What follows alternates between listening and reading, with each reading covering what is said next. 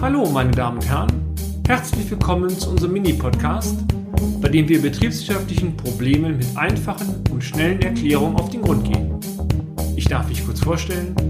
Mein Name ist Peter Scharf und ich nehme Sie nun mit auf eine kleine Reise durch die Welt der BWL.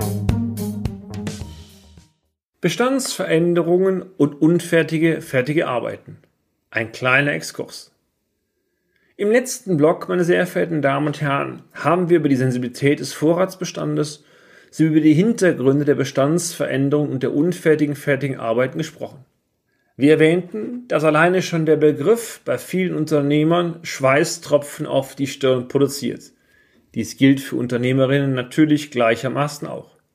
Unfertige fertige Arbeiten entstehen immer dann, wenn das Unternehmen eine Leistung erbringt, diese aber noch nicht final schlussrechnen kann beziehungsweise die Abnahme der Leistung noch nicht erfolgt ist.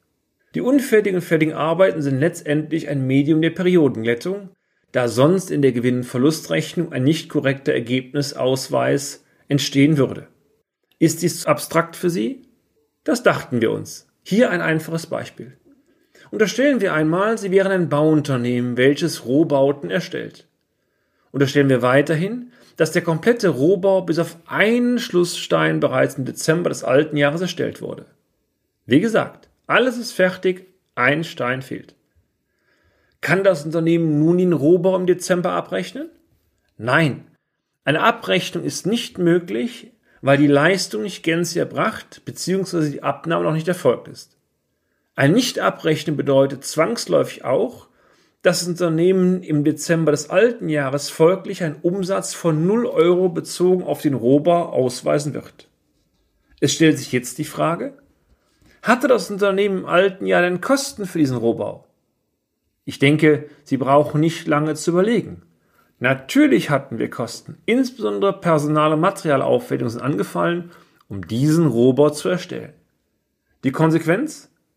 Die Gewinn-Verlustrechnung würde jetzt einen deutlichen Verlust ausweisen, da den Kosten kein Umsatz gegenübersteht. Kann bzw. darf das wirklich sein?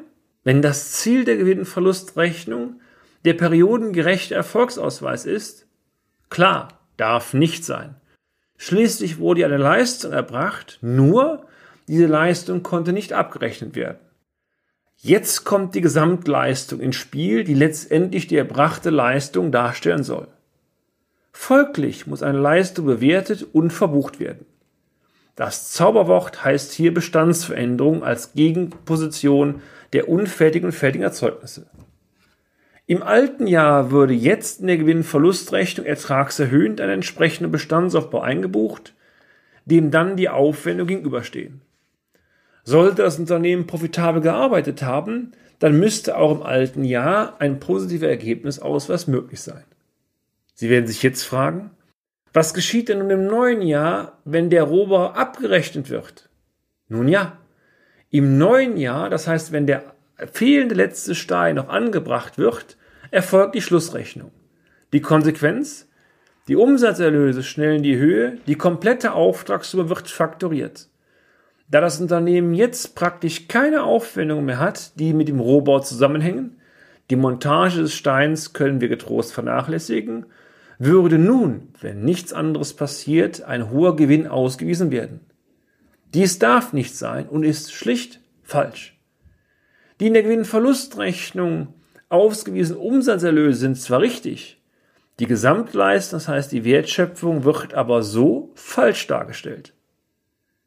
Die Wertschöpfung, die im Vorjahr bereits erbracht wurde, das heißt der Bestandsaufbau der halbfertigen und fertigen Arbeiten, muss nun im aktuellen Jahr bei der Schlussrechnung wieder korrigiert werden.